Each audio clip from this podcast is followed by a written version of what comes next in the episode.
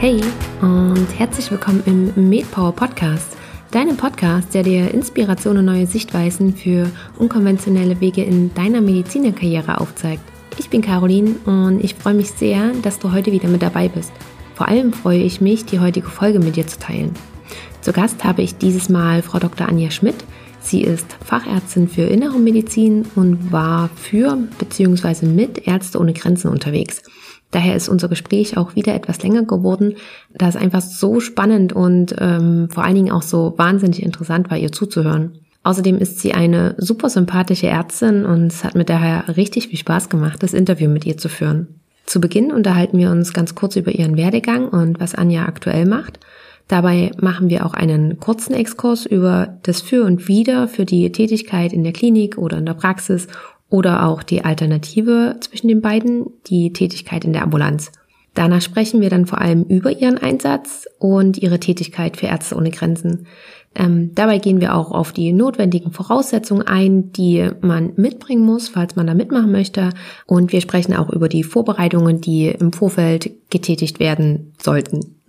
Genau, und natürlich erzählt uns Anja auch etwas von ihrem täglichen Arbeitsablauf, wie das damals alles war, wie das damals ablief. Sie schildert auch ein paar ihrer etwas ungewöhnlichen Fälle, jedenfalls, oder sagen wir es so, etwas für uns untypischere Fälle. So, und damit wünsche ich dir jetzt ganz viel Spaß beim Interview. Dann begrüße ich ganz, ganz herzlich heute im Interview hier im MedPower Podcast Dr. Anja Schmidt. Ich freue mich riesig, dass du mit dabei bist. Herzlich willkommen. Ja, vielen Dank, Caroline. Vielen Dank für die Einladung. Ich bin gespannt. Ich auch.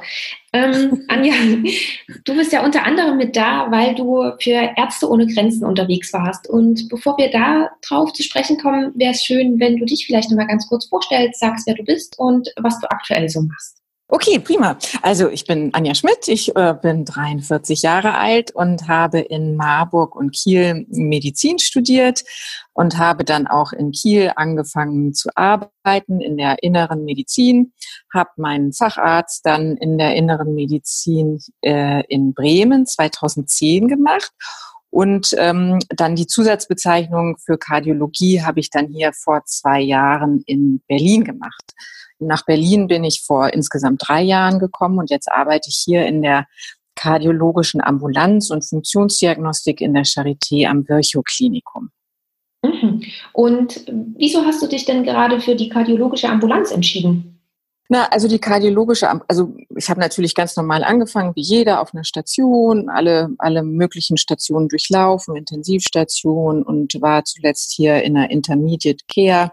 Und ich wollte immer gerne in der, so, so im ambulanten Bereich arbeiten. Und da ich mich tatsächlich initial nicht unbedingt getraut habe, mich niederzulassen, wäre, war so eine Ambulanz die ganz gute Alternative ähm, weil man zwar noch an der Klinik angebunden ist, aber ähm, schon hauptsächlich mit ambulanten Patienten arbeitet.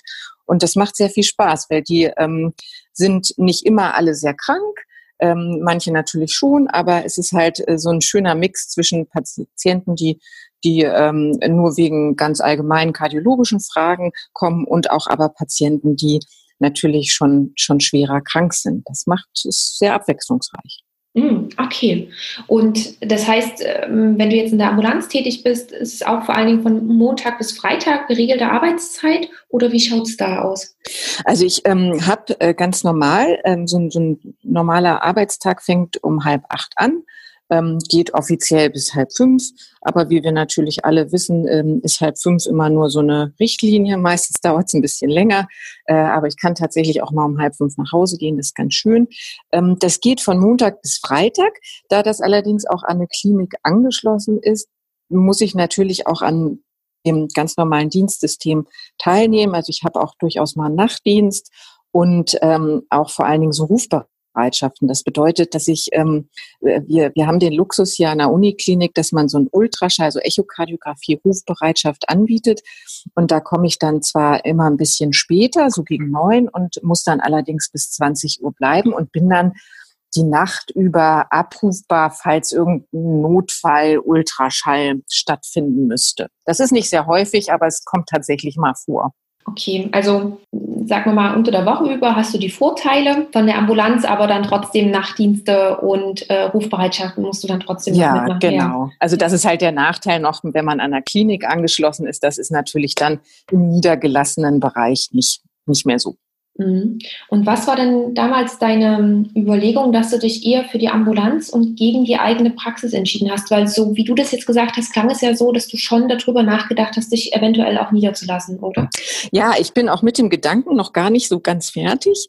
Ähm, es ist halt nur noch mal ein weiterer Schritt, zu dem man ja ein bisschen mutig sein muss. Und den Mut habe ich noch nicht ganz, ähm, äh, ähm, ja, noch nicht ganz fertig gebracht sozusagen. Und hier habe ich immer noch jemanden, in der Praxis ist man ja relativ alleine, ähm, außer man ähm, geht in eine Gemeinschaftspraxis oder ein medizinisches Versorgungszentrum, was ich präferieren würde. Aber ähm, man ist da so ziemlich äh, auf sich alleine gestellt. Und ähm, in der Klinik hat man natürlich immer noch jemanden, den man fragen kann und ähm, irgendeinen Oberarzt, der dann noch da ist und man sagt, Mensch, hier auf einem kleinen Dienstweg, komm mal her, guck dir das mal an. Das ist im niedergelassenen Bereich nicht mehr ganz so, also vermute ich mal, ich weiß es tatsächlich nicht, aber äh, deswegen bin ich noch, habe ich diesen Schritt noch nicht ganz gewagt. Mhm. Und da muss ich noch mal kurz nachfragen, ähm, was ist so für dich in der Hinsicht aktuell die größte Hürde?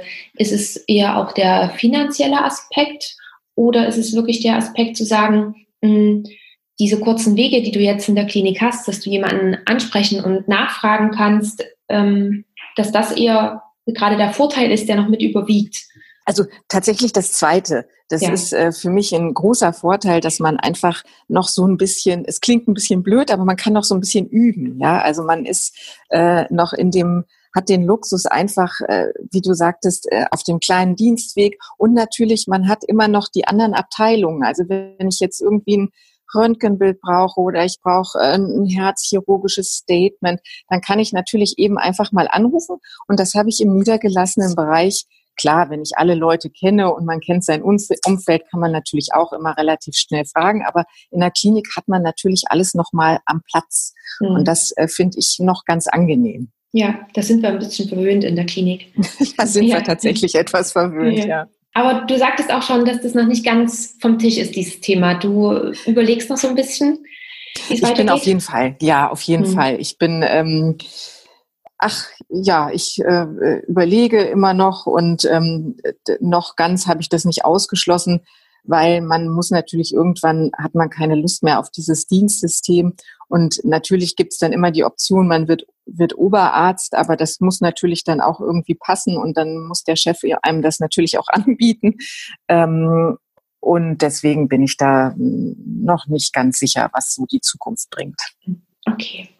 Dann würde ich mit dir erstmal wieder ein Stückchen zurückgehen, gerne. Ja. Und äh, eher zu den, zu den Anfängen von dir.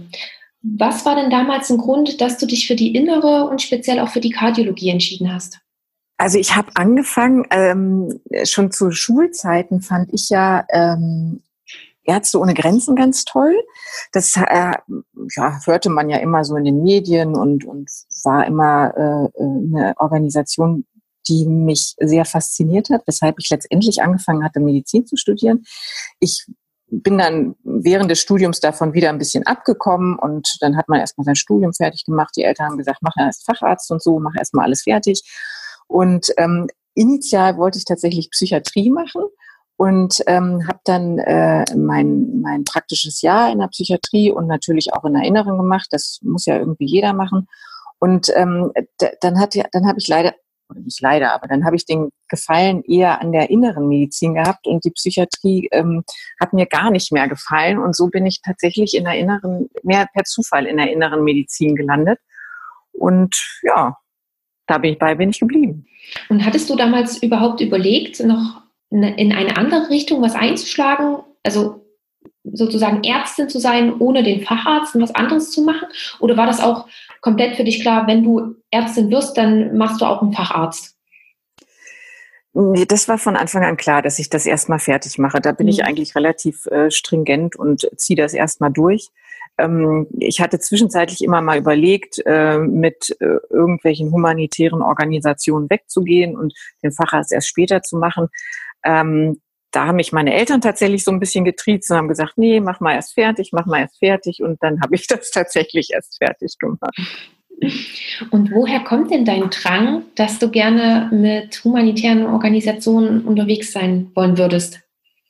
Ach, ich finde das einfach ganz toll. Ähm, wir leben ja nun mal in einem Land, was wir können uns zwar viel beschweren, auch über unser Gesundheitssystem, aber wir haben doch den Luxus, dass wir jederzeit ähm, äh, zu jeder äh, Form von Arzt und Krankenhaus gehen können. Und ähm, das gibt's in vielen Ländern nicht. Ich muss dazu sagen, meine Mutter kommt aus Südamerika, aus Kolumbien. Und ähm, da bin ich natürlich häufig gewesen. Meiner Familie dort geht es finanziell und wirtschaftlich sehr gut, aber man sieht natürlich nebenbei äh, ähm, sehr viel Elend und äh, viele Menschen, die einfach nicht die Möglichkeit haben, ähm, einfach so in ein Krankenhaus zu gehen äh, äh, und ähm, sich medizinisch versorgen zu lassen. Und ich fand das immer ganz faszinierend, dass es Organisationen gibt, wo man halt seine, sein, sein Know-how, seine fachlichen Qualifikationen anwenden kann, um anderen das zu bieten, was für uns so selbstverständlich ist. Mhm. Ja. Und gab es bei dir jemanden im engeren Familienkreis oder Vorbilder, die, die sowas ähnliches schon mal gemacht haben, zu denen du aufgeblickt hast sozusagen? Oder war das ganz allein, dass du von dir aus drauf gekommen bist? Nee, da bin ich tatsächlich ganz alleine äh, drauf gekommen. Ich habe ähm, in meiner Familie gibt es eigentlich niemanden, also gibt es auch keinen Mediziner. Ich bin die Einzige. Und äh, nee, ich habe das ganz alleine für mich entschieden. Hm. Okay, spannend. Und du hast dich dann aber auch dafür entschieden, erst den Facharzt zu machen, um dann mit Ärzte ohne Grenzen wegzugehen. Genau, man braucht es zwar nicht, man braucht ähm, die Verlangen von einem ähm, mindestens zwei Jahre Berufserfahrung, also man muss kein Facharzt sein, aber ich habe das tatsächlich erst nach dem Facharzt in Angriff genommen. Das hatte mehr persönliche Gründe. Ich wollte das schon früher machen, hatte dann aber äh, äh, eine Partnerschaft und der hatte kein Interesse an Ärzte ohne Grenzen und wie das so ist, dann macht man natürlich eher das, was, was die Partnerschaft ähm, mit sich bringt und dann, dann hat sich das ein bisschen verschoben zeitlich. Mhm. Noch eine andere Frage, die, die mir vorhin auch schon in den Kopf kam, mhm. gerade weil du sagtest, dass du ja eigentlich Psychiatrie machen wolltest. Ja. Könnte man denn auch als Psychiaterin zu Ärzte ohne Grenzen gehen?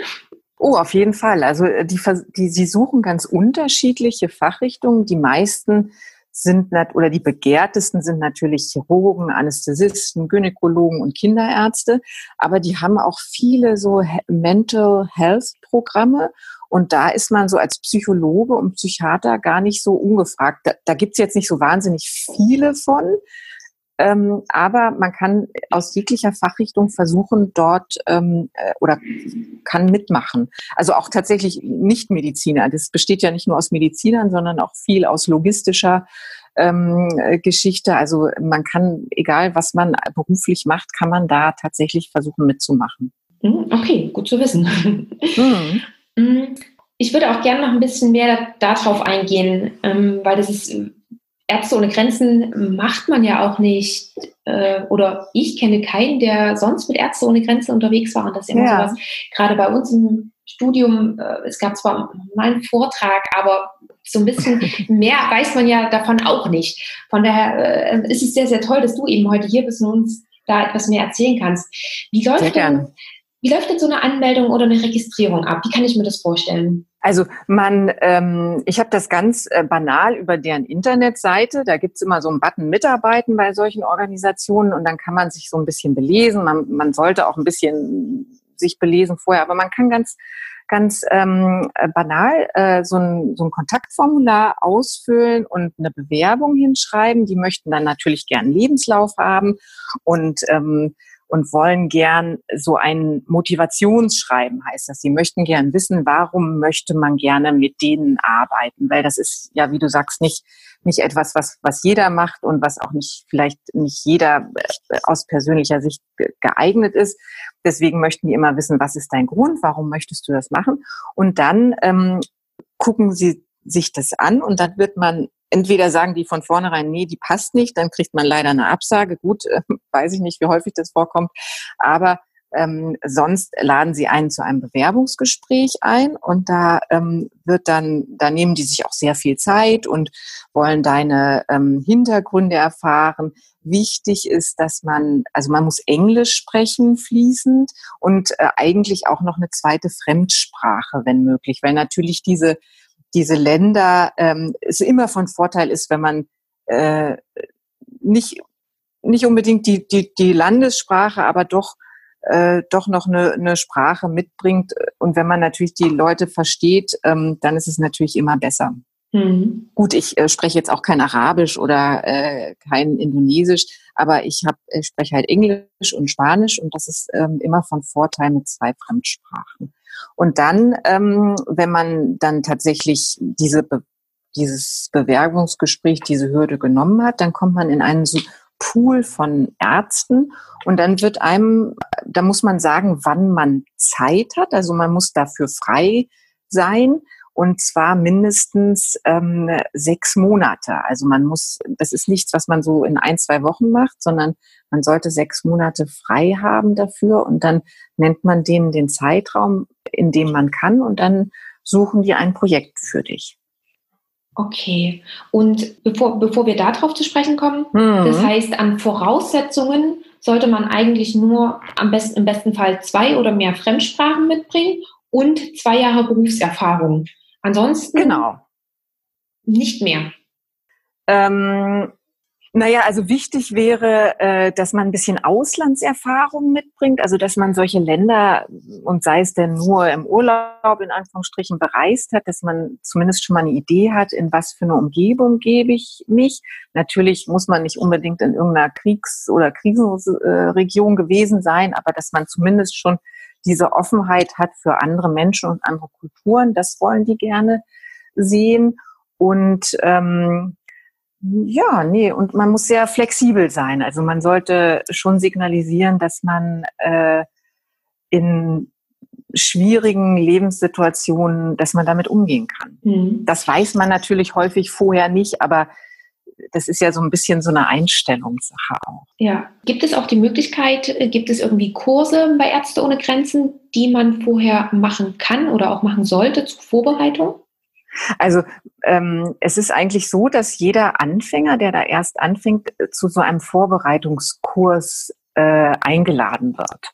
Das ist eine Woche, das ist äh, meistens oder ich glaube sogar immer in Bonn. Und da ähm, werden, äh, werden die, ähm, die Anwärter sozusagen auf ihr erstes Projekt ähm, aus, aus Deutschland oder sogar weltweit eingeladen und ähm, werden ein wenig darauf vorbereitet ähm, das ist auch so mit so verschiedenen Rollenspielen und verschiedenen Lebenssituationen oder Lebenslagen, die man dann ausprobiert, in Anführungsstrichen. Und dann wird man natürlich über, dann, dann kommen Leute, die erzählen, wie es in deren Projekten waren. Und dann wird man natürlich über so Sicherheitslagen äh, informiert. Das ist alles immer nur Information. Man muss es letztendlich selber erfahren. Aber ja, so eine Vorbereitungswoche gibt es. Und dann gibt es viel, wird noch angeboten, so ähm, über, über Internet kann man sich viel informieren und auch es gibt so Informationsabende. Hm, okay. Und diese Vorbereitungswoche ist die Pflicht als Anwärter? Nee, die ist, glaube ich, nicht, das weiß ich tatsächlich nicht so genau, aber ich glaube, es ist nicht Pflicht, aber es wäre sehr sinnvoll, wenn man das macht. Ich hatte das tatsächlich gar nicht vor meinem äh, von meinem ersten Projekt. Ich hatte es erst nach meinem ersten Projekt. Okay. Und ich kann mir ja auch vorstellen, dass gerade wenn man dann dort im Einsatz ist, ähm, man kann sich ja vielleicht so gut vorbereiten, wie man möchte, aber in dieser Situation und dann vor Ort ist ja trotzdem nochmal was anderes als vom sicheren Zuhause darüber nachzudenken. Auf jeden Fall. Hat man auch dann vor Ort die Möglichkeit, dass man nochmal mit jemandem ähm, darüber sprechen kann, was man da gerade erlebt, weil die Leute, die vor Ort sind, sind vielleicht in dem Moment auch nicht die richtigen Ansprechpartner. Ähm, gibt es da auch nochmal wie einen Mentor oder so, den man zur Seite gestellt bekommt, wenn man das möchte? Also es ist äh, so, du kriegst jetzt, äh, es ist immer wichtig, dass man natürlich, wenn man in einem, äh, gerade in einem Krisengebiet ist oder einfach in einem Land, was man nicht kennt und man hat Probleme, äh, tatsächlich sind die ersten Ansprechpartner die Leute, mit denen man dort arbeitet. Es sind ja dann meistens auch Leute äh, oder zum Teil auch Leute dabei, die viel Erfahrung mitbringen und die diese ganze Problematik auch durchlebt haben und äh, wissen, wie man darauf reagieren soll. Es gibt aber auch immer ähm, zwar nicht vor Ort, aber es gibt immer auch Ansprechpartner in Deutschland oder aber auch ähm, Ärzte ohne äh, Grenzen ist ja eingeteilt in so vier Hauptsektionen, die dich dann ähm, äh, das nennt sich Operational Center, die dich dann wegschicken und das, da hast du immer Ansprechpartner. Es gibt auch immer Psychologen, es gibt, äh, die du äh, kontaktieren kannst. Du kriegst auch immer diese Nummern mit an die Hand, die du dann anrufen kannst. Wenn du jetzt vor Ort in dem Projekt mit den Leuten nicht äh, sprechen kannst oder möchtest, dann kannst du immer jemanden in deinem Heimatort oder in einem dieser Operational Center anrufen. Das mhm. gibt's auf jeden Fall. Okay, also klingt es so, dass es von der Betreuung her ähm, schon rundum darauf geachtet wurde, dass man da wirklich versorgt ist, dass jeder die Möglichkeit hat, egal wo und mit wem über bestimmte Sachen zu sprechen, die einen gerade bewegen oder ähnliches. Auf jeden Fall. Also es ist natürlich immer, ähm, es kommt immer so ein bisschen auf einen selber drauf an. Also für mich war es am Anfang ganz wichtig, mit den Leuten vor Ort zu sprechen, die äh, ja auch äh, ähnliche Situationen, die die kennen das. Genau das gleiche, die gleichen, das gleiche Gefühlschaos, was du durchmachst, machen alle anderen beim ersten Mal auch durch. Das ist meistens das Gleiche. Der eine kann ein bisschen besser damit umgehen, der andere ein bisschen schlechter.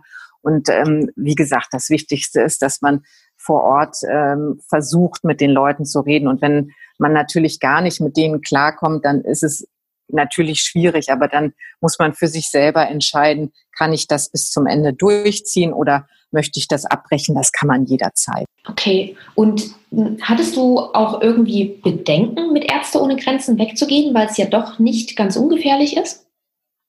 Nee, das hatte ich tatsächlich gar nicht. Ich, ähm, das ist natürlich auch so eine, ähm, das muss man sich vorher überlegen, ob man das, wenn man sich bei Ärzte ohne Grenzen bewirbt, ist es natürlich, die Grundidee ist ja, dass man in ein Land geht, in dem es halt nicht ähm, nicht, nicht die Sicherheitslage hat, die wir in Deutschland haben. Natürlich gibt es Länder, die sind gefährlicher und welche, die sind weniger gefährlich. Aber das muss man sich natürlich vorher überlegen. Man kann ja auch angeben, gut, ich möchte nicht unbedingt nach Afghanistan oder ich möchte nicht in den Kongo. Dann wird versucht, für dich ein anderes Projekt zu finden. Aber man sollte das natürlich sich vorher überlegen. Ich hatte da gar keine Bedenken. Und äh, woher kam das? Hattest du dich vorher wirklich so weit informiert, dass du sagst, ähm, das, was ich jetzt alles gelesen habe, Ärzte ohne Grenzen, die sind soweit sicher, beziehungsweise sorgen wirklich für ihre, für ihre Leute vor Ort? Hattest du auch nochmal mit anderen gesprochen oder kam dir das auch einfach gar nicht in den Kopf? Das kam mir, also natürlich kam mir das in den Kopf. Natürlich habe ich gedacht, oh Gott, was kommt, was, was passiert, wenn ich in irgendein Kriegsgebiet komme? Aber für mich ist es so, ähm, ich finde es so wichtig, dass man äh, Menschen, die, die, wo sonst keiner hin will und denen sonst keiner helfen möchte, und denen Unterstützung zu leisten, dass ich gesagt habe, gut, das Risiko gehe ich halt ein. Und ich muss mich einfach auf, auf Ärzte ohne Grenzen oder egal welche Organisation, äh, mit der man fährt, auf die muss ich mich halt verlassen, dass sie sich kümmern, dass ich, falls es wirklich ernst wird, dass ich dann da evakuiert werde oder so. Das, da muss man sich dann, muss man ein bisschen Vertrauen haben. Mhm. Hattest du auch noch überlegt, mit einer anderen Organisation wegzugehen oder war das wirklich äh, von Anfang an, dass du das nur mit Ärzte ohne Grenzen machen wolltest? Also ich wollte initial immer nur mit Ärzte ohne Grenzen, weil das war tatsächlich zu dem Zeitpunkt auch, ich hatte mich gar nicht weiter äh, erkundigt über andere Organisationen. Wenn man dann erstmals mit Ärzte ohne Grenzen ähm, fährt, hört und sieht man natürlich auch andere ähm, oder Leute, die mit, mit anderen Organisationen kommen. Und ich würde sehr gern noch mit einer anderen Organisation fahren. Da gibt es zum Beispiel das Internationale Rote Kreuz und ähm, auch die UN, die anbietet, dass man so als Freiwilliger mithilft. Das würde ich, ich würde gern noch mal eine andere Organisation ausprobieren sozusagen. Also steht es auch für demnächst oder später noch mal fest für dich, dass du gerne noch mal ins Ausland gehen würdest? Auf jeden Fall. Ich, äh, ich äh, fülle gerade, also nicht jetzt gerade in dem Moment, aber jetzt gestern oder vorgestern hatte ich ähm, ein Bewerbungsformular ausgefüllt für die ähm, United Nations. Da kann man nämlich sich, wie gesagt, auch bewerben. Und das fülle ich gerade aus und guck mal, ob das klappt. Mal sehen. Und da würde ich gerne mit denen weg. Ja, sehr cool. Dann drücken wir mal die ja. Daumen, dass das klappt. Ja, genau. Ähm, weil du das aber gerade sagtest, da würde ich kurz noch nachfragen, sind da die Voraussetzungen ähnlich wie bei Ärzte ohne Grenzen oder verlangen die etwas mehr? Also zum Beispiel vom, vom Internationalen Roten Kreuz weiß ich, dass die etwas, die verlangen etwas mehr. Also die wollen ähm, zum Beispiel Französisch sollte man relativ fließend sprechen, weil das ist natürlich auch eine französische Organisation. Ähm, und die möchten so ein paar extra Kurse, die wollen sowas wie, ähm, das heißt Advanced Trauma Life Support, das ist so eine Grundbedingung, ist natürlich auch verständlich, wenn man meistens in Regionen kommt, wo man mehr chirurgische Sachen oder notfallmedizinische Sachen hat, die wir ja als Internist nicht unbedingt sofort mitlernen. Das ist so eine andere Grundvoraussetzung, die man bei Ärzte ohne Grenzen nicht braucht. Und bei der UN, nee, da kann man, äh, da, da ist es halt auch, die Fremdsprache ist immer wichtig, also Englisch mindestens und wenn möglich eine zweite Fremdsprache. Und ansonsten bei, bei, bei der UN muss man ähm, fertig mit seiner Ausbildung sein. Also da mhm. muss man Facharzt sein. Ja, okay. Ja. Wie hattest du das denn damals gelöst mit deinem Arbeitgeber? Hm, hast du dich freistellen lassen für diese Zeit oder hast also, du gekündigt? Also ich habe tatsächlich gekündigt. Das hängt natürlich sehr an dem Arbeitgeber. Ähm, ich habe bis jetzt noch nicht die Situation gehabt, wo ich fragen musste, ob er mich freistellt. Das kommt immer ein bisschen aufs Fach drauf an. Hm, die Internisten sind ja leider die, die also die meistens äh, länger für einen längeren Zeitraum einen Vertrag unterschreiben. Ähm, wenn man jetzt zum Beispiel Chirurg ist oder Gynäkologe oder Anästhesist, die können auch für einen kürzeren Zeitraum. Wobei ich jetzt nicht weiß, wie kurz. Dann ist es natürlich einfacher, den, den Chef zu fragen, ob man, ob man dafür freigestellt wird. Ich habe gekündigt. Ich habe tatsächlich auch meine Wohnung gekündigt. Ich habe quasi alles in Deutschland aufgegeben und äh, meine Sachen eingelagert und bin dann, bin dann losgezogen. Das klingt nach einem ähm, ziemlich krassen Umbruch, den es damals bei dir gab, wenn du wirklich äh, alles hinter dir weggelassen hast. Mm, ja. Da hattest du auch keine Bedenken, sozusagen von einem sicheren Job, einer sicheren Wohnung, einem sicheren Land, äh, wohin zu gehen, wo alles nicht so sicher ist wie hier und danach auch vielleicht nicht zu wissen, wie es weitergeht? Nee, hatte ich nicht.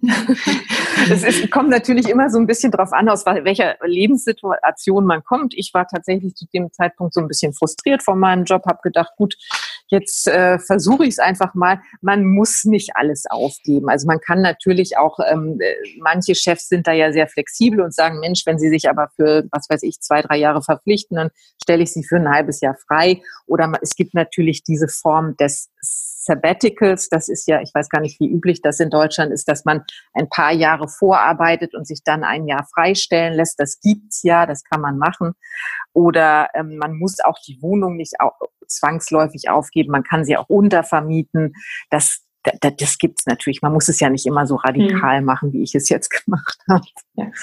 Aber gut, manchmal passt das ja auch, wie du es schon sagtest, zu der jeweiligen Situation ja. und ähm, manchmal braucht man das auch ganz einfach, nicht zu wissen, wie es mal weitergeht. Das ist richtig. Ja. Mm, wie, wie, kann ich mir das denn vorstellen? Weil das muss ja auch irgendwo alles geplant sein und äh, organisiert werden. Du hast deinen Zeitraum dann angegeben bei Ärzte ohne Grenzen, wann du kannst. Und wie schnell war das von, von der Zusage, sie nehmen dich? Oder mhm. ich, ich frage anders, wie schnell wär oder hättest du überhaupt zum Einsatz gehen können? Also ähm, also bei mir waren äh, tatsächlich sechs Wochen dazwischen. Ich hatte halt, ähm, ich hatte mir einen Zeitraum für mich gesetzt. Ich, man hat ja dann auch eine Kündigung, ich hatte jetzt eine Kündigungsfrist von sechs Wochen und dann wusste ich, zu dem Zeitpunkt bin ich freigestellt und das konnte ich natürlich an Ärzte ohne Grenzen auch so weitergeben. Dann hatte ich aber tatsächlich insgesamt äh, oder als mein letzter Arbeitstag war, dann hatte ich noch, ich glaube, sechs oder acht Wochen Zeit. Das ist natürlich nicht immer so, das kommt immer so ein bisschen aufs Projekt drauf an. Ähm, es gibt ja auch die sogenannten Nothilfeeinsätze, wo man ähm, in relativ kurzer Zeit ähm, äh, angefragt wird und äh, wo man dann innerhalb von 48 Stunden loszieht. Das sind natürlich dann aber absolute Krisensituationen. Wenn, wenn zum Beispiel, was weiß ich, auf Haiti ein, ein, ein Tsunami stattfindet oder ein Vulkan ausbricht, dann, äh, das kann man natürlich schlecht planen. Da muss man natürlich dann sofort einsatzbereit sein. Das machen sie aber nicht mit oder zumindest nicht, soweit ich weiß, nicht mit dem ersten Projekt, was du mhm. ähm, startest. Das kannst du aber natürlich auch angeben. Du kannst sagen, Mensch, ich bin ab heute bin ich frei und ich kann übermorgen losfliegen. Das fragen die dich, ja. Mhm. Und bei mir waren es halt sechs Wochen. Mhm. Okay. Konntest du auch sagen, wo du gerne hinwollen würdest, beziehungsweise in welches Land du nicht möchtest? Also genau, es ist mehr so, dass du sagen kannst, Mensch, da und da möchte ich auf keinen Fall hin. Dann mhm. versuchen sie das so auch hinzubekommen. Es ist natürlich ähm, so, dass die lieber Leute haben, die sagen, gut, ich bin flexibel, ich mache alles. Mhm. Aber du mhm. musst nicht. Du ja. musst auf keinen Fall. Hattest du es eingeschränkt? Nee, ich hatte es nicht eingeschränkt. Und wo war dann dein erster Einsatz? Mein erster Einsatz war Afghanistan. Da habe ich mhm. natürlich auch ein bisschen geschluckt, habe gedacht, Mensch, na, so die Nachrichtensituation ist nicht so schön. Aber ich habe ich habe gesagt, gut, ich mach's, ich will es einfach sehen. Mhm. Wie kann ich mir das dann vorstellen? Bist du dann alleine hingefahren oder gibt es für diesen Zeitraum dann auch äh, komplett neue Teams, die sozusagen gebildet werden und die dann auch zusammen anreisen? Nee, du erreist äh, meistens, also es ist ja so, äh, wie ich vorhin erwähnte, das ist so, ähm, Berlin ist so eine kleine Sektion von Ärzte ohne Grenzen, also die haben ihren Sitz in Berlin.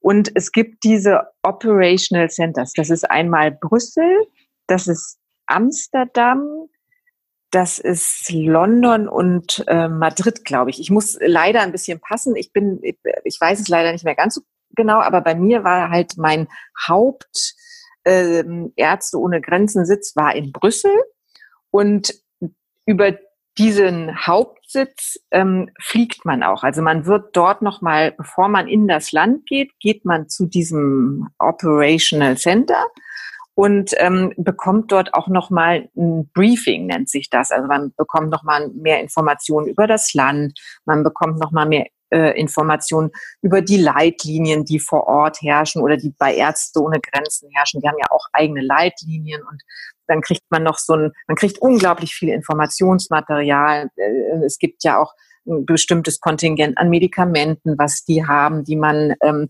benutzen kann. Und dieses Ganze und auch noch so ein Sicherheitsbriefing, das kriegt man alles in diesem Hauptsitz. Und das war bei mir Brüssel. Da ist man dann noch ein, zwei Tage und redet mit vielen Leuten und wird viel irgendwie gebrieft. Und dann erst geht's los in das eigentliche Land. Und ähm, manchmal äh, geht man, äh, es kommt jemand, der gleichzeitig mit dir dort anfängt. Hm, dann fliegst du mit dem. Ich bin jetzt alleine geflogen und dann wird man dort, also man kriegt eine Reiseroute, man kriegt einen Flug, man kriegt alles gestellt, wann man wo sein soll. Das Land, also das, das Land, wo, in das du fliegst, die wissen natürlich auch Bescheid, die Leute, die lassen dich abholen und die bringen dich dann zu deiner Unterkunft. Und wenn man gegebenenfalls im Land selber noch weiterfliegen muss, dann wird man wieder bis zum Flugzeug gebracht und dann geht's weiter. Okay. Wie ist es dann geregelt? im Land selber mit der Unterkunft? Also in Afghanistan war es so, du wirst, es ist natürlich ein Land, wo man jetzt nicht einfach äh, mal zum Shoppen auf die Straße geht. Ähm, da wird man dann abgeholt und die Unterkunft, äh, dann wird man zur Unterkunft gebracht. Das ist meist die, die, die Mieten meistens ähm, so, ein, so ein Gelände, wo ein, zwei Häuschen stehen und da ist man dann untergebracht. Hat jeder sein eigenes Zimmer. Ja, okay, also wie in einer WG sozusagen. So ein bisschen, genau. Hm. Und da sind dann auch nur die Leute von der Organisation untergebracht, oder? Genau, ja. richtig. Ja. Und wie sieht denn so ein typischer Tagesablauf oder Wochenablauf aus? Also ähm, so richtig typisch ist natürlich nichts, weil jeden Tag irgendwas anderes ist. Aber jetzt speziell in Afghanistan war es so, dass man ähm, von, jetzt muss ich kurz überlegen, von Samstag bis Donnerstag gearbeitet. Ist ja ein muslimisches Land, also da ist der unser Sonntag ist da der Freitag. Und ähm, man hatte eine, hat eine Sechs-Tage-Woche, wobei der sechste Tag mehr so ein halber Tag ist. Also man muss unseren Samstag muss man da halt auch arbeiten. Und ähm, ich habe dort in einer in der Notaufnahme gearbeitet und dann war es so, dass man wie hier tatsächlich um halb acht anfing. Man, ähm, je nachdem, was man, was man dann macht. Ich hatte da so, ich hatte so eine Art äh, Oberarztstelle in der Notaufnahme. Ich hatte in der Notaufnahme sechs Ärzte, die mit mir gearbeitet haben. Dann haben wir morgens immer so eine kleine Frühbesprechung gehabt und dann äh, langsam trudelten diverse Patienten ein. Und ähm, das ging bis, glaube tatsächlich auch bis halb fünf oder fünf. Ähm, und dann wurde man immer ähm, abgeholt, also man wurde hingebracht und abgeholt äh, zu der Unterkunft, wo man gelebt hat. Wir hatten tatsächlich auch ähm, angefangen, dort Nachtdienste zu machen. Also das fing dann um halb neun an und dann fuhr man halt um halb neun wieder hin und wurde dann morgens um sechs oder um sieben äh, wieder abgeholt. Dann hatte man den nächsten Tag frei. So ungefähr sah das aus. Und alle sechs Wochen ist es bei Ärzte ohne Grenzen, zumindest äh, in dem Projekt, in dem ich war, hatte man so ein ähm, verlängertes Wochenende, wo man dann auch in die Hauptstadt flog, also nach Kabul flog. Um äh, Kabul auch mal kennenzulernen und. Äh, nee, gar nicht, nee, nee, nee, gar nicht mal, sondern einfach aus dem Projekt rauszukommen, so den Kopf ein bisschen frei zu bekommen. Leider war es ja so, dass man, wie gesagt, in dem Land nicht groß reisen kann und auch nicht groß spazieren gehen kann. Also man kam halt einfach nur aus dem Projekt raus, konnte, man hat dann in dem, in der Hauptstadt gibt es ja auch ein eigenes Projekt, dass man da ein bisschen mit anderen Leuten in Kontakt kam, dass man einfach ein bisschen was anderes gesehen hat. Mhm. Das ist einfach, es nennt sich Rest and Recreation, dass man so ein bisschen Erholung hat und das auch für, das sind dann zweieinhalb Tage gewesen und äh, nee, dreieinhalb Tage sogar. Ist man donnerstags nachmittags losgeflogen und am Montagnachmittag war man wieder bei der Arbeit. Das sind sogar vier Tage. Ja. Oh, okay. Ja. Mhm. ja, also es ist unterschiedlich, mit welcher Organisation man fährt. Also bei manchen Organisationen darf man diese, die alle sechs Wochen sogar tatsächlich auch das Land verlassen. Also man könnte zum Beispiel auch einen kleinen Urlaub machen.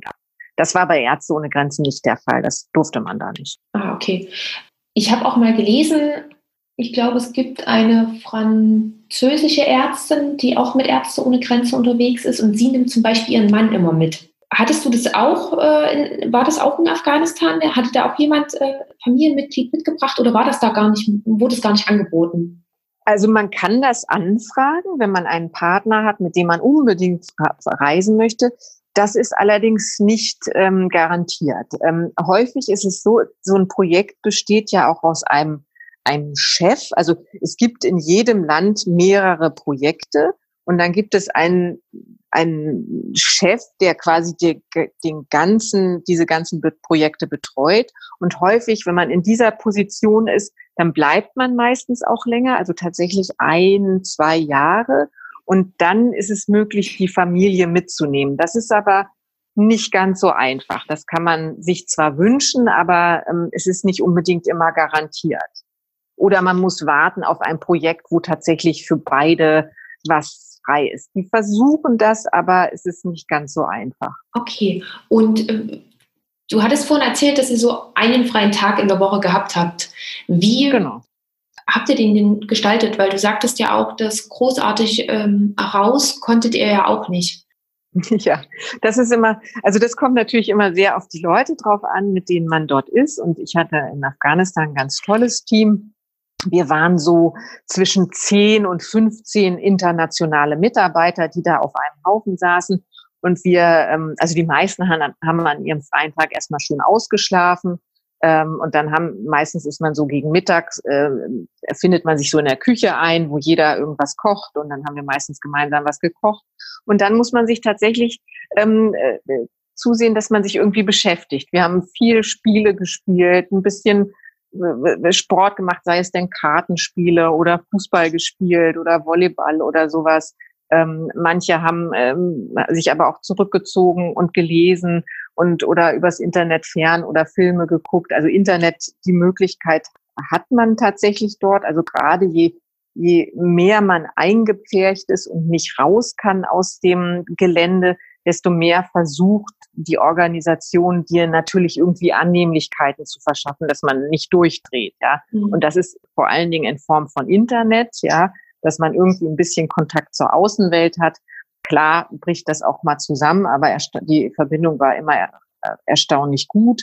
Ähm, oder ähm, man muss sich halt mit den Leuten ein bisschen beschäftigen. Wir haben manchmal so einen kleinen Filmeabend gemacht. Jeder bringt irgendwie auf seinem Laptop Filme mit und dann guckt man die zusammen oder man, äh, man kocht zusammen oder wie gesagt spielt Karten oder man sitzt einfach nur zusammen und äh, der eine liest, der andere schreibt einen Brief oder ähm, ja oder ein paar spielen Karten oder sowas. Mhm. Ähm, wichtig war es vor allen Dingen, dass man, äh, sobald jemand seine Tür zugemacht hat zu seinem Zimmer, dann heißt es, der möchte alleine sein und dann hat man dem auch seine Privatsphäre überlassen. Ähm, das wird da sehr respektiert, weil jeder halt natürlich, äh, jeder muss mit der Situation umgehen, dass man halt das Gelände nicht verlassen kann. Ja. Ja, kann man auch sagen, dass sozusagen je unsicherer das Land ist, umso, na gut, das ist logischerweise, ähm, ich, ich formuliere die Frage anders. Das heißt, für diese Zeit, die du dann wirklich dort im Einsatz warst, gab es für dich vor allen Dingen die Unterkunft und noch mehr das Krankenhaus. In diesen zwei ähm, ja. Gebieten, sage ich mal, hast du dich bewegt. Aber ansonsten, bis auf vielleicht einmal Kabul. Ja. Aber ansonsten. Ja, das ist so. Ja. Mhm.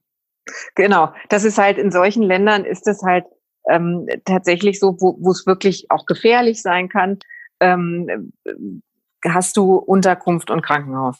Ja.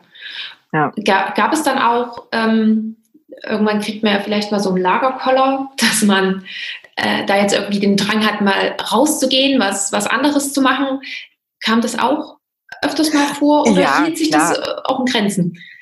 Ähm, doch, das kommt natürlich auch vor, dass du irgendwann, also ich muss ganz ehrlich sagen, die ersten zwei Monate waren für mich sehr anstrengend. Ich musste mich äh, erst dran gewöhnen. Dann, dann kommt ja nicht nur äh, nicht, äh, es kommt ja noch dazu, dass du nicht nur dich nicht frei bewegen kannst, sondern es ist ein muslimisches Land. Du bist als Frau, du musst dich, äh, musst Kopftuch äh, ummachen. Du, es ist wahnsinnig heiß am Anfang. Also das sind alles natürlich so Punkte. Die, es kommt alles zusammen. Und am Anfang hat man also hatte ich zumindest äh, auch viele Schwierigkeiten. Aber dann hatte ich einfach diese Leute, die äh, ganz toll waren und immer wieder gefragt haben und gesagt haben, auch Mensch, und was ist denn so schwierig? Red mit uns. Und das hilft dann tatsächlich auch, ja. Und dann muss man wirklich auch mit versuchen, mit den Leuten reden, reden, reden. Man darf es nicht in sich hineinfressen, weil dann wird man verrückt. Und wenn gar nichts geht und alle Stricke reißen, muss man sagen, ähm, oder haben die mir zum Beispiel auch angeboten und gesagt, Mensch, Anja, wenn es nicht geht, du kannst morgen nach Hause fliegen, dann geht's halt nicht. Ja. Das nimmt dir auch keiner übel. Das, dann geht's halt nicht. Das ist auch nicht schlimm. Ja. ja. Aber klar gibt Situationen, wo du einen Lagerkoller kriegst. Auf jeden Fall. Ja, das glaube ich. Dann würde ich gerne noch ein bisschen auf, die, auf deine Tätigkeit dort vor Ort zu sprechen kommen. Wie ist denn überhaupt die Lage, beziehungsweise wie kann ich mir das vorstellen? War die Notaufnahme, ist das sozusagen der Ansprechort Nummer eins gewesen oder gab es dort auch noch niedergelassene ähm, afghanische Ärzte, zu denen die, die Patienten also, ähm, gehen konnten? Speziell in Afghanistan war es so, dass ich, ähm, äh, ich habe das war ein Krankenhaus, in dem Ärzte ohne Grenzen tätig war, ähm, was auch vorher schon existierte. Ärzte ohne Grenzen hat dort eine Notaufnahme aufgebaut, ähm, also richtig gebaut tatsächlich, so, so ein kleiner Raum mit und, und alles halt geliefert, was dazugehört. Ähm, das ist ähm, niedergelassene Ärzte gibt sicherlich in Afghanistan auch, aber es ist ähm, in solchen Ländern ist es immer so, dass, dass die Leute, dass die Bevölkerung, dass das alles immer nur gegen Geld geht. Ja, und wenn natürlich gibt es irgendeinen Arzt, der in irgendeiner Garage eine kleine Praxis aufmacht und die Leute aber zahlen müssen. Und das ist halt bei Ärzte ohne Grenzen ist natürlich so, dass sie nicht zahlen müssen. Das ist freie ähm, medizinische Versorgung. Und ähm, das nehmen die Leute natürlich sehr gerne an, weil einfach viele Leute, die, die, die müssen ihr Hab und Gut verkaufen, damit sie einen Arzt sehen dürfen. Und das ist leider in solchen Ländern an der Tagesordnung, dass nur gegen viel Geld ähm, äh, irgendwas verkauft wird, was vielleicht auch nicht unbedingt hilft ähm, und dann äh, so eine ähm, humanitäre Organisation dann natürlich für die Gold wert ist. Ne? Mhm. Und ich habe halt dort in der Notaufnahme gearbeitet. Ich bin ja Internist, also ich bin auch, ich habe zwar eine Zusatzbezeichnung Notfallmedizin mal gemacht. Aber das war natürlich hier auch nicht mein täglich Brot. Und die Hauptpatienten sind äh, meistens traumatologische Patienten gewesen oder vor allen Dingen auch Kinder. Und damit hatte ich natürlich hier eigentlich überhaupt nichts am Hut. Also am Anfang musste ich mich da wirklich durchbeißen. Aber man ist ja nicht alleine. Die afghanischen Ärzte, die haben durchaus eine sehr gute Ausbildung genossen. Ja, ähm, die sind gerade so in Notfallmedizin recht gut haben halt nur die Möglichkeiten nicht unbedingt, weil es die einfach nicht gibt. Aber die arbeiten schon ganz ordentlich da und, und sind auch sehr engagiert. Die müssen natürlich sich auch erstmal damit abfinden, dass sie eine Frau als Vorgesetzte haben. Das ist immer so ein bisschen schwierig. Das ist halt dann das kulturelle Problem, dem man sich stellen muss. Aber nach einer Weile geht das schon. Ah, okay. Du hattest vorhin gesagt, du hattest sechs Ärzte unter dir. Wie viele genau. waren denn davon von Ärzte ohne Grenzen und wie viele waren afghanische Ärzte? Also die in der Notaufnahme, also da war ich tatsächlich die einzige äh, von Ärzte ohne Grenzen. Da war äh, ah. die sechs afghanischen, äh, waren Afghanen die Ärzte. Es waren sogar okay. zum Teil, glaube ich, mal sieben. Ähm, und die haben dann halt die Hauptarbeit gemacht. Und ich habe mir, du machst meistens so als als als, also von der Organisation kommt mehr so das Organisatorische. Ähm, klar, wenn viele Leute kommen, dann arbeitet man auch mit als Arzt letztendlich, aber die machen die Hauptarbeit sozusagen und du versuchst, ähm, ja, gewisse Standards mit reinbringen, die für, die für uns hier in westlichen Ländern völlig normal sind, sei es denn Hygiene oder wie gehe ich mit Antibiotika um. Das versucht man denen zu vermitteln, weil die das einfach äh, leider aus ihrer Krisensituation heraus gar nicht mehr so können, wie, wie wir das hier als Standard haben. Und das versucht man halt so weiterzubringen. Man macht viel so kleine Fortbildungen und man versucht Leitlinien, äh, Standards zu implementieren und das dauert durchaus seine Zeit. Ja, und ich wollte dann noch mal kurz zurück, weil du ja vorhin auch sagtest, ähm, dass äh, ja schon die Notaufnahme eher der, der erste Ansprechpartner für die, für die Patienten war, gerade weil es auch kostenlos war, kam, mhm. dann, kam dann trotzdem auch hm, so wie bei uns, man hat es ja auch öfters mal, dass so leichte Fälle in der Notaufnahme landen, die da eigentlich nichts zu tun haben. Gab es dort sowas auch oder ist gerade in so einem Land eher der Fall gewesen, dass wenn die Patienten kommen, dann kommen die erst später, weil sie wirklich versuchen, mit allen Hausmitteln oder sonst was, was sie haben, vorher schon mal zu therapieren und erst, wenn sie es selber nicht mehr hinbekommen, dann zum Arzt gehen. Also da kam eigentlich alles. Da kamen tatsächlich äh, Leute, die nur kleinere Sachen hatten. Ähm, meistens ist es tatsächlich aber so, dass äh, die Leute erst kommen, wenn gar nichts mehr geht oder dass sie tatsächlich auch einen relativ weiten, die kamen ja nicht nur aus dem Ort, die, die, diese, man muss, man muss sich vorstellen, dass diese Menschen, die auf dem Land zum Beispiel leben, gar keinen Zugang zu medizinischer Versorgung haben und die brauchen zum Teil zwei Tage, bis sie, äh, bis sie kommen und ähm, warten dann äh, um sechs Uhr morgens vor der Tür, bis sie eingelassen werden. Also die sind meistens ähm, schon schwerer krank gewesen. Ähm, aber es kommen auch, es kommen auch Leute, die, die nur einen Schnupfen haben, in Anführungsstrichen. Da kam, kam einfach alles. Alles gut. Ja. Gab es auch einige Fälle, die hier bei uns mittlerweile nicht mehr so häufig vorkommen, die dann vor allen Dingen dort in Afghanistan gehäufter auftraten? Also ich hatte zum Beispiel tatsächlich ähm, ein Kind mit Tetanus.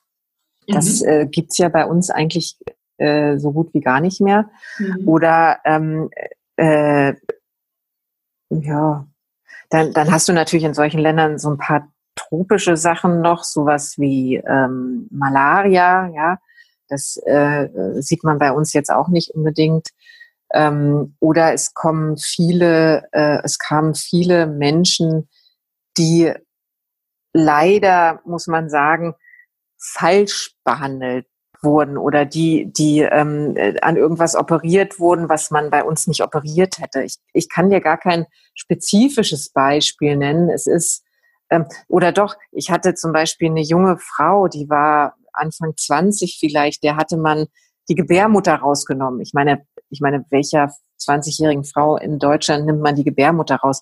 Ich kann nicht sagen, weshalb das gemacht wurde. Wir hatten es nur und wir, wir, wir wussten gar nicht, was ist das Problem, ja? Und ähm, die erzählen dann häufig, na ja, man hat uns erzählt, nur das kann man machen und dann haben sie das gemacht und die die Menschen, das sind sehr einfache Menschen, die kennen sich mit Medizin nicht aus und die machen natürlich das, was der Arzt sagt, ja.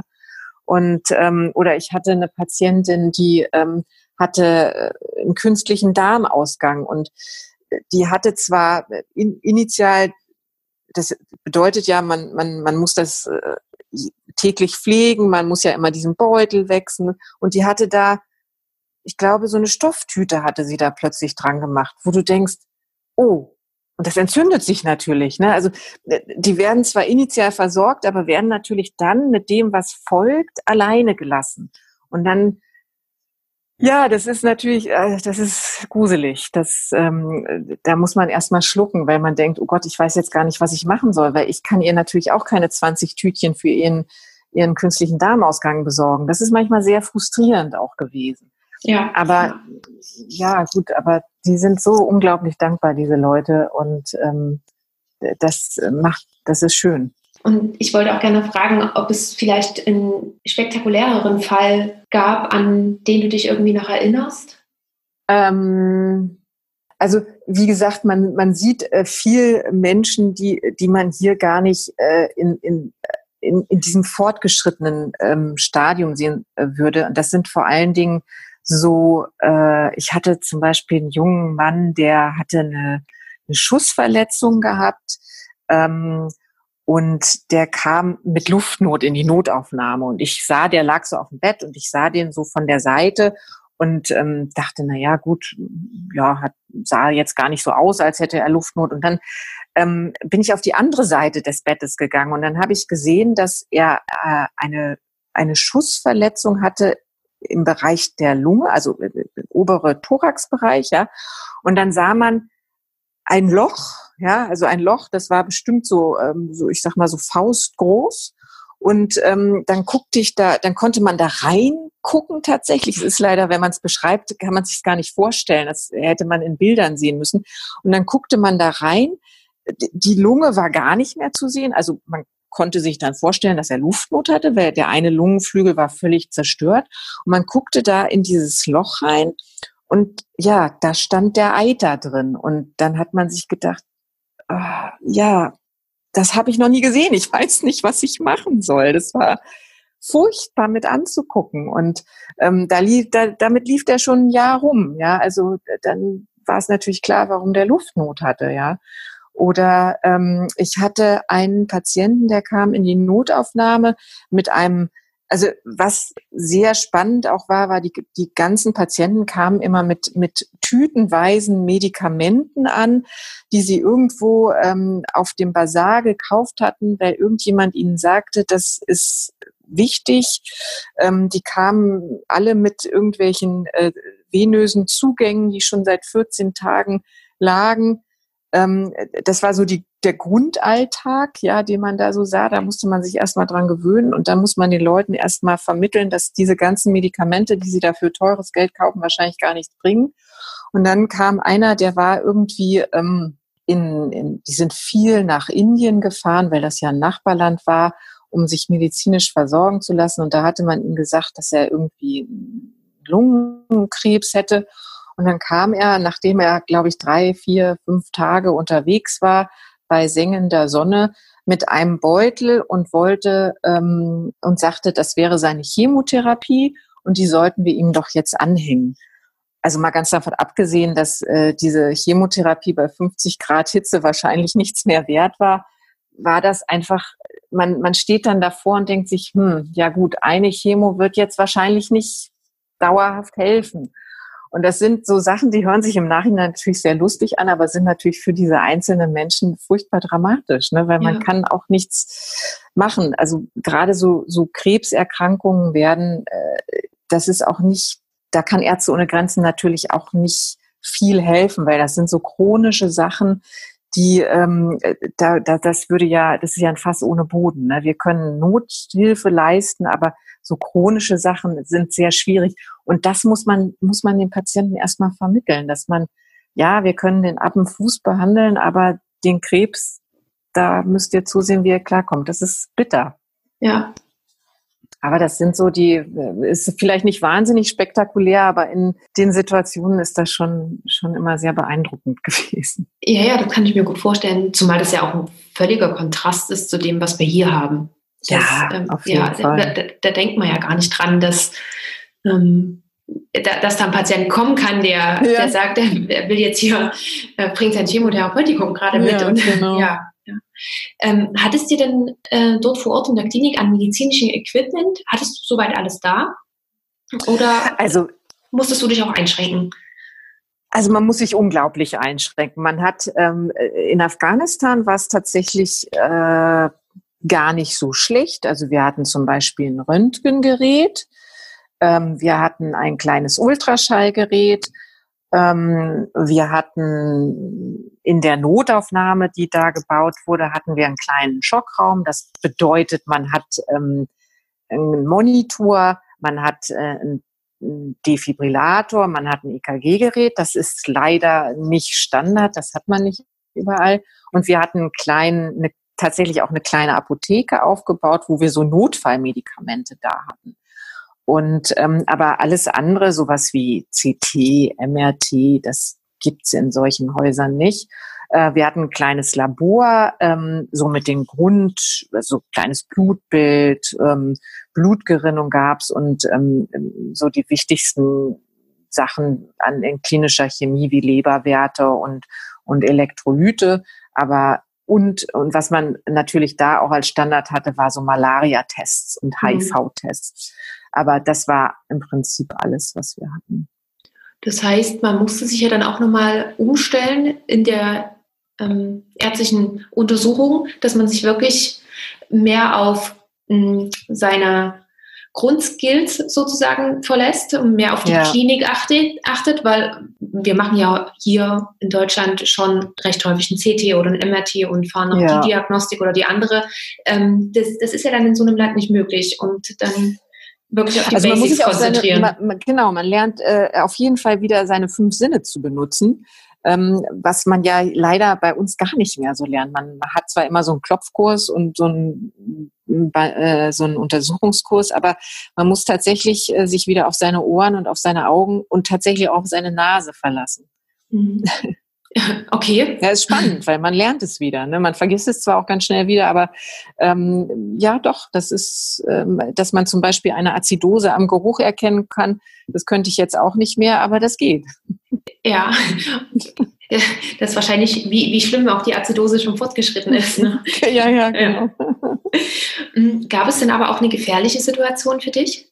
Also ich hatte, wir hatten tatsächlich ähm, zwei Situationen, wo ähm, wo wir einen Bombenanschlag in dem Ort hatten und einer war auch relativ nah am Krankenhaus, wo wir dann ähm, äh, so, ein, so ein Notfallmanagement eingeleitet hatten. Das hatten wir auch vorher mal geübt. Ähm, so, ein, so ein, das nennt sich Mass Casualty, also was man hier so als, als äh, jetzt wollte ich Massenkarambolage sagen, nein, ähm, so, so einfach als, als Noteinsatz oder Katastrophenplan ähm, äh, hat. Das hatten wir zweimal, ja. Aber ich hab's, ich hab's irgendwie nicht. Es ist halt, du kannst immer zum falschen Zeit am falschen Ort sein. Ich hatte trotzdem keine Angst. Das ist, ja, darf man wahrscheinlich nicht. Ich kann es nicht erklären. Ja.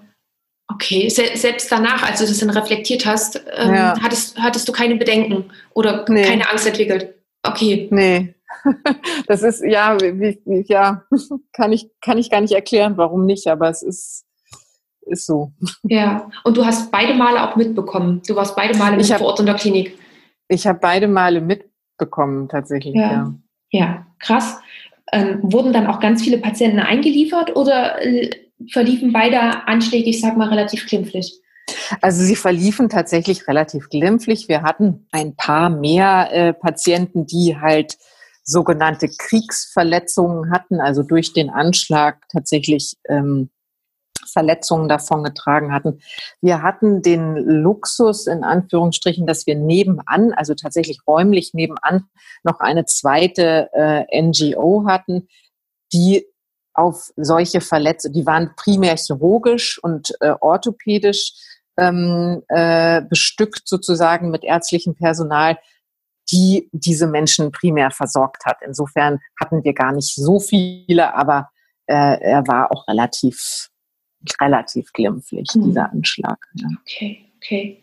Und ähm, eine Frage, die, die mir auch die ganze Zeit durch den Kopf geht, gerade weil du es vorhin auch gesagt hast, dass du dann dort ähm, dich natürlich als Frau auch anders anziehen musstest als hier.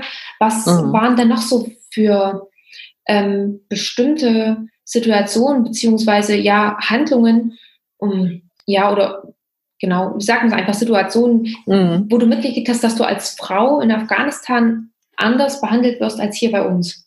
Das sind tatsächlich mehr so unterschwellige Situationen gewesen. Also da ich ja ähm, deren Vorgesetzte war formal, war es äh, häufig so, dass ich zwar viel reden konnte und auch ähm, Ideen angebracht hatte, die die zwar immer nickend zur Kenntnis genommen hatten, aber es letztendlich dann doch, äh, sobald ich denen den Rücken zugekehrt habe, doch mehr so gemacht hatten, wie ja, wie sie es halt immer kannten. Das war einfach schwierig. Ähm, ich hatte so Situationen, zum Beispiel mein direkter medizinischer Vorgesetzter war ein Mann, der auch vor Ort war und der kam manchmal mit zu meiner kleinen Frühbesprechung, die ich da hatte, wo die Ärzte immer erzählten, was in der Nacht war und ähm, wo man dann also Probleme ansprach und auch, auch Ideen brachte, so ähm, wie wir am besten den Tag äh, ähm, gestalten und wenn er dabei war, dann wurde es so gemacht und wenn ich die Sachen vorschlug, dann wurde es weniger gemacht. Und das war auch über, das war überhaupt nicht böse gemeint. Das bemerkten die selber gar nicht. Aber es ist halt so, dass du als Frau nicht ganz so ernst genommen wirst. Also da muss man leider äh, ja sich sehr behaupten und beweisen, bevor man so als wahrgenommen wird. Ja, das ist ähm, tatsächlich schwierig zu erklären in Worten. Das muss man selber erlebt haben. Mhm. Wurde es denn besser mit der Zeit? Ja, es wurde auf jeden Fall mit der Zeit etwas besser. Also wenn die erst einmal die, Person, also mich in dem Sinne äh, kennengelernt haben und dass man dann auch zeigt, Mensch, man arbeitet mit und man will nichts Böses und man will einfach nur helfen, dann dann wird man auch respektiert. Also die waren auch immer sehr nett, aber es war halt einfach anders. Es war, also mein Vorgänger war zum Beispiel auch ein Mann gewesen und die haben sich hingesetzt und Tee getrunken und ähm, und, und geschnackt und äh, erzählt. Und das war bei mir mit mir weniger. Aber mit der Zeit durfte ich mich dann auch mit hinsetzen und auch mit Tee trinken. Also ja, es brauchte leider nur ein bisschen länger. Gab es denn aber auch Situationen, in denen du ähm, als Ärztin einen männlichen Patienten zum Beispiel untersuchen musstest und er das abgelehnt hat? Kam sowas auch Nee, vor? es ist ja primär umgekehrt. Es ist ja, also äh, so in der ähm, Richtung ist es gar nicht schwierig. Also ich durfte immer alles, also auch bei okay. Männern, das ist völlig egal gewesen. Nur umgekehrt ist es schwierig, dass der, der männliche Arzt die Frau nicht untersucht mhm. hat. Also A, weil er ähm, das nicht wollte, beziehungsweise weil, weil es immer gesagt wurde, sie dürfen das nicht und weil tatsächlich die Frau das auch nicht unbedingt zuließ. Und wir hatten, ähm, es gibt ja sehr wenige Ärztinnen, es gibt ein paar, es gab zwei Gynäkologinnen, die da gearbeitet haben, aber weibliche Ärztinnen gibt es sonst recht wenig. Es gab weibliche Pflegekräfte, aber gut. Und die mhm. Ärztinnen, die waren halt in der Gynäkologie. Ja. Und was war deine, deine Arbeitskleidung? Was hattest du im Krankenhaus an? Also ich hatte, ich musste ganz, ähm, äh, ich musste halt immer langärmlich, einen langen Rock, lange Bluse und ein Kopftuch tragen. Und ähm, also es gibt so eine bestimmte Kleidung, die man dort vor Ort tragen muss, die ähm, äh, und die und ein Kittel drüber. Okay, krass. Kopftuch auch wirklich bloß der Kopf verdeckt, oder? Das Gesicht war frei. Ja, nein, nein, nur der Kopf, nur der Kopf. Also für uns Mitarbeiter war es nur der Kopf. Ist bestimmt aber auch erstmal eine Ungewöhnung, oder?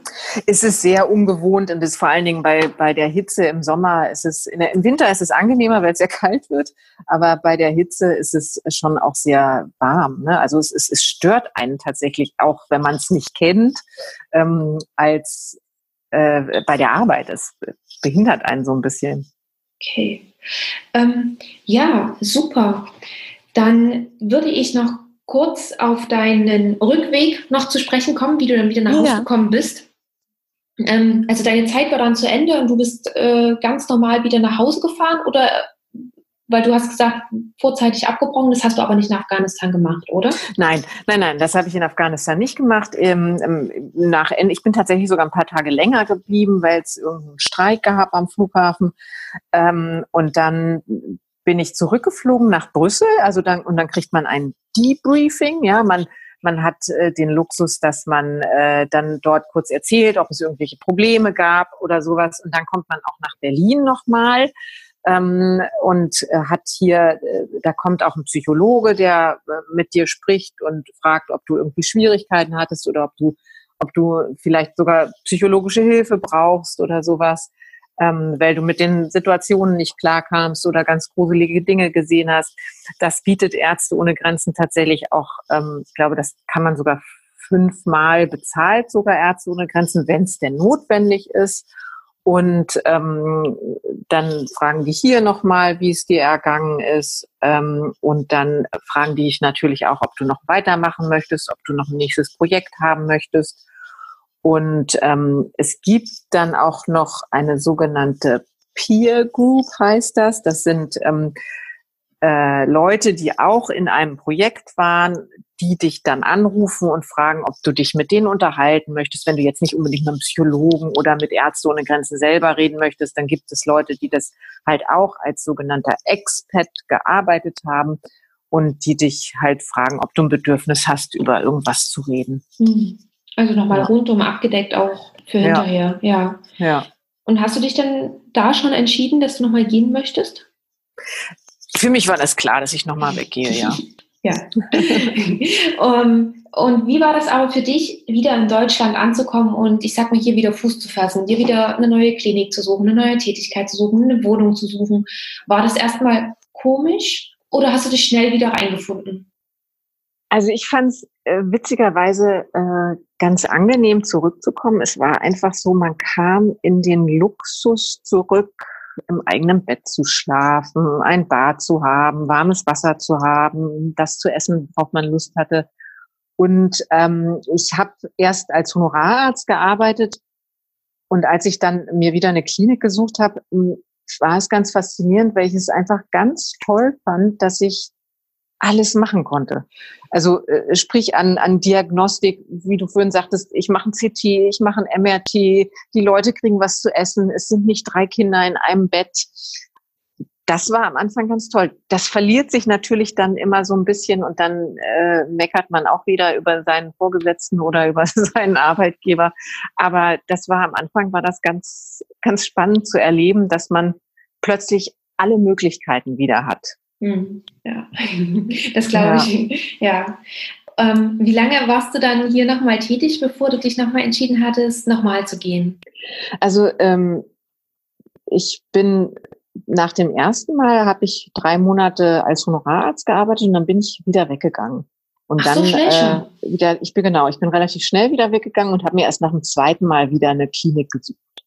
Ach so, okay. Mhm. Ja. Du wolltest auch so schnell, ja, logischerweise. Ja, ich wollte, also bei manchen geht es sogar noch schneller, die sagen, ach, ich will übermorgen wieder los. Und ich habe gedacht, ach nee, ich nehme mir ein bisschen eine Auszeit und mache ein bisschen was anderes und genieße es. Und dann bin ich erst nach drei Monaten wieder. Ja, aber es ist vielleicht auch ganz gut, du hattest ja eh noch keine Wohnung. Genau, also das war natürlich äh, prima. Ich bin dann bei meinen Eltern untergekommen. Ähm, und äh, habe wie gesagt als habe mir immer mal wieder so als Honorararzt, wo man ja so einzelne Tage arbeiten kann oder auch wochenweise, äh, damit man halt so ein bisschen Geld ähm, äh, generiert und dann bin ich wieder losgezogen. Mhm. Und ich würde dieses zweite Mal jetzt nur ganz kurz ansprechen. Mhm. Du warst in Indien zu der Zeit? Genau, ich war das zweite Mal, wurde mir Indien angeboten. Das war ganz äh, im Nordosten Indiens, an der Grenze zu Myanmar. Und das war ein ganz anderes Projekt. Das war nicht mehr so ein Krisengebiet. Das war halt ein, äh, ein Projekt, wo ähm, in, in einem ganz kleinen Krankenhaus ähm, für eine Bevölkerung oder einen Teil Indiens, die ganz wenig ähm, Zugang zu medizinischer Versorgung haben. Und ähm, es war aber absolut kein Krisengebiet. Also wir konnten uns da frei bewegen und äh, konnten tatsächlich durch den Ort äh, laufen und sind zu Fuß zur Arbeit gegangen. Ähm, das war ganz anders und dort habe ich aber auch in, dort habe ich mehr auf einer Station gearbeitet und habe ähm, dort auch, da gab es so eine kleine Ambulanz, wo, wo Menschen äh, tatsächlich mehr so wie so zu so einem Hausarzt äh, hingehen kommen. Und ähm, das war ein bisschen anders, das Projekt. Dieses Projekt, das hattest du ja abgebrochen. Genau, das hatte ich ja. abgebrochen. Das war einfach, äh, ich, da hatte ich tatsächlich, das war so genau das Gegenteil. Ne? Ich kam mit den Leuten nicht gut klar, ich kam mit der Umgebung nicht äh, gut klar und auch mit dem Klima nicht. Und irgendwann muss man dann sagen, gut, dann, dann funktioniert's halt nicht. Ne? Dann, dann, wenn so gar nichts stimmig ist, dann muss man auch sagen, gut, dann muss ich halt gehen. Ja, weil du gerade auch sagtest, dass, die, dass du mit den Leuten nicht so gut klarkommst. Waren das auch vor allen Dingen dann indische Ärzte oder auch die Ärzte, die von, von der Organisation mit da waren? Also tatsächlich, also mit den indischen Ärzten, da kam man gar nicht so in Kontakt. Das war äh, erstaunlicherweise noch schwieriger als in Afghanistan, weil ähm, dadurch, dass es natürlich keine Krisensituation war, ähm, äh, fühlten die sich, oder ich hatte zumindest den Eindruck, dass wir waren da mehr so die, die Leute oder die hatten mehr so das Gefühl, ja, die wollen uns ihren, ihren Standard aufzwingen, ja. Und das war natürlich überhaupt nicht der Fall. Das, das versucht man ja immer so zu vermitteln, dass man ihnen halt nichts aufzwingen will, sondern dass man nur mitarbeiten möchte und mithelfen möchte. Aber die indischen Ärzte selber hatten nicht wirklich Lust, in dieser Region zu arbeiten. Und es war, die kamen, wann sie wollten. Und es war sehr schwierig, mit denen ähm, ähm, äh, also mit denen ein Level zu finden, auf dem man kommunizieren und arbeiten konnte. Und ähm, die waren halt sehr un unmotiviert und insofern hatten wir sehr viel Schwierigkeiten oder ich auch Schwierigkeiten da, da dann zu arbeiten, wenn, wenn man so ungewollt ist. Ja, also wenn man nicht akzeptiert wird. Und da war zum Beispiel dieses, äh, man, man ist als Frau äh, dort und es sind nur Männer als Ärzte gewesen war tatsächlich noch mal ein Stück schwieriger als in Afghanistan, weil in Afghanistan waren sie waren sie doch dankbar, dass man als Ärzte ohne Grenzen mitgeholfen hat. Und in Indien hatte man immer so das Gefühl, ach Mensch, die wollen uns eigentlich gar nicht da haben. Hm. Und es war dann aber kein Problem, dass du das, dass du vorzeitig gehst. Nee, nee, das war, ähm, also die Geschichte ist insgesamt ein bisschen komplizierter, aber da möchte ich jetzt auch nicht groß drauf eingehen. Aber es war, war kein Problem. Okay. Wie lange warst du dann insgesamt vor Ort? Äh, zwei Monate war ich da ja. tatsächlich nur. Und geplant waren auch wieder sechs Monate?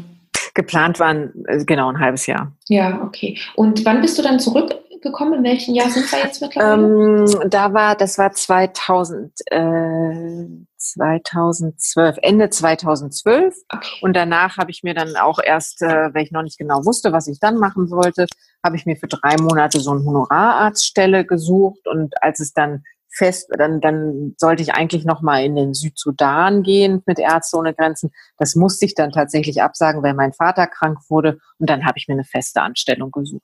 Mm, okay, und seitdem ähm, bist, ja. du, bist du hier in, in genau. äh, sicherer fester Anstellung mit deutscher ja. Medizin. ja, genau. Ja, okay. Aber vielleicht hast du ja bald Glück und darfst mal wieder raus. ja, ich würde das, also ich würde mich freuen. Mal gucken.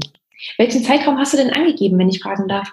Na, ich bin noch in dem Bewerbungsformular, das habe ich noch gar nicht äh, fest angegeben weil ich muss mir tatsächlich erst ganz sicher sein, dass das dann auch, dass ich es dann auch mache. Ne? Man kann mhm. sich ja, also klar, man kann sich auch bewerben, ohne zu wissen, ob man es dann tatsächlich macht, aber ich bin noch in diesem Gedankenprozess oder in diesem Überlegungsprozess, äh, ja, bin ich wirklich bereit, es hier wieder alles aufzugeben ähm, und dann für wie lange? Also ich würde jetzt gerne dann noch mal für ein halbes Jahr würde ich, glaube ich, gern weggehen. Ja. Das werde ich wohl angeben. Mhm. Okay, gut. Und dann würdest du es auch wieder so machen wie das letzte Mal, die Wohnung kündigen und den Job kündigen? Also ich würde dieses Mal tatsächlich versuchen, es nicht ganz so radikal zu machen. Ich würde erstmal meinen Chef fragen. Ich befürchte, er würde das nicht machen, aber das muss man halt fragen, ähm, weil doch ein halbes Jahr doch ein relativ langer Zeitraum ist. Und ähm, ich würde versuchen, meine Wohnung unterzuvermieten, so dass man halt nicht alles aufgibt, sondern weiß, nach sechs Monaten komme ich dahin und dahin zurück. Ja, ja. Okay. Mhm. Ja, super. Ja, dann drücken wir dir ähm, ganz, ganz fest die Daumen, dass das klappt. Ja, vielen Dank. Ja. Und ich würde sehr gerne dir am Ende unseres Gesprächs noch die drei Abschlussfragen stellen, die ich jedem meiner Gäste stelle. Ja.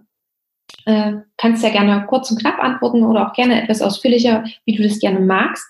Und die erste Frage ist, ob du eine Buchempfehlung für uns hast. Ähm, jetzt medizinisch oder? Medizinisch generell? kann aber auch ein, ein, anderes Buch sein. Na, ich bin ja so ein absoluter Milan Kundera-Fan. Ähm, äh, das habe ich zwar nicht jetzt in letzter Zeit gelesen, aber ähm, das heißt der glückliche Tod.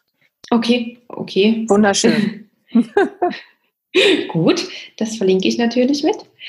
Und die nächste Frage ist, wo siehst du uns Ärzte oder den Arztberuf in 10 bis 15 Jahren?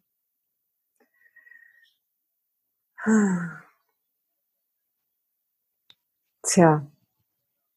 Na, ich glaube, es wird alles sehr viel, äh, sehr viel digitalisierter äh, sein und ja.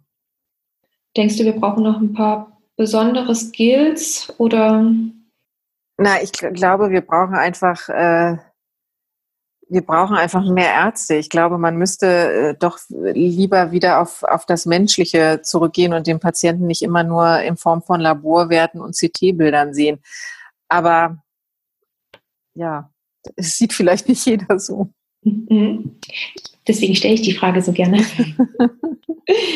Und die letzte Frage ist, gibt es einen Tipp, über den du dich damals entweder vor dem Studium oder mit Beginn deiner Facharztausbildung gefreut hättest? Mm. Also mir hatte man ja den Tipp gegeben, macht niemals innere Medizin. Hm, den habe ich nicht ganz eingehalten. Ähm, ich kann es auch anders nochmal formulieren. Gibt es irgendwas, ähm, wenn du jetzt zurückblicken würdest mit deiner jetzigen Erfahrung, was du deinem jüngeren Ich mm, mitteilen würdest? Also man darf auf jeden Fall nicht sofort aufgeben. Man muss unbedingt, ähm, also gerade glaube ich, als Frau äh, muss man sich ein bisschen durchbeißen und äh, ich würde jedem raten, wenn man es wirklich machen möchte, diesen Beruf, dann einfach durchhalten. Es wird, gibt Zeiten, die auch besser werden. Super, danke schön. Und ja, dann danke ich dir auch ganz, ganz herzlich für dieses tolle Gespräch, dafür, dass du dir die Zeit genommen hast und so ähm, auskunftsfreudig warst und an deinem, ähm, deinem Einsatz damals mit teilhaben zu lassen. Und ja, vielen lieben Dank dafür. Ich danke dir. Hat sehr viel Spaß gemacht. Das war das Gespräch mit Dr. Anja Schmidt und ich hoffe sehr, dass es dir gefallen hat. Vielleicht hattest du ja auch schon überlegt, einmal mit einer ähnlichen Organisation oder sogar auch mit Ärzte ohne Grenzen zu arbeiten und vielleicht hat dir unser Gespräch bei deiner Entscheidungsfindung geholfen. Vielleicht ist es aber auch so, dass du jemanden kennst, ähm, der oder die vielleicht überlegt, so einen Schritt zu gehen und dann empfehle ihr oder ihm doch am besten die Folge weiter. Tritt außerdem sehr, sehr gerne in Kontakt mit mir. Du kannst es entweder über Social Media machen, wie zum Beispiel Instagram oder Facebook Dort findest du den Podcast unter medpower-podcast oder natürlich auch über die Webseite oder via, via E-Mail. Die Links dazu packe ich dir in die Show Notes und natürlich verlinke ich dir auch das empfohlene Buch von Anja. Da gab es von ihr einen kleinen Versprecher, deswegen wollte ich jetzt am Ende noch einmal kurz darauf hinweisen. Und zwar meinte sie das Buch Der glückliche Tod von Albert Camus. Genau, falls es dich interessiert, schau einfach mal in den Show Notes nach. Und falls du auch noch Fragen zu bzw. an Anja hast, dann melde dich ebenfalls sehr, sehr gerne bei mir und ich leite das dann alles an Anja weiter. Das war's dann auch schon wieder für heute. Ich danke dir ganz, ganz herzlich für deine Zeit, dafür, dass du wieder zugehört hast. Und falls du es noch nicht gemacht hast, dann freue ich mich auch noch, wenn du eine Bewertung bei iTunes da lässt, da du den Podcast und mir so ganz einfach hilfst, dass ihn noch mehr Mediziner sehen und er von noch mehr Medizinern gehört wird. Damit wünsche ich dir jetzt noch eine schöne Restwoche, einen tollen Tag und wir hören uns dann wieder nächsten Donnerstag. Bis dahin, ciao!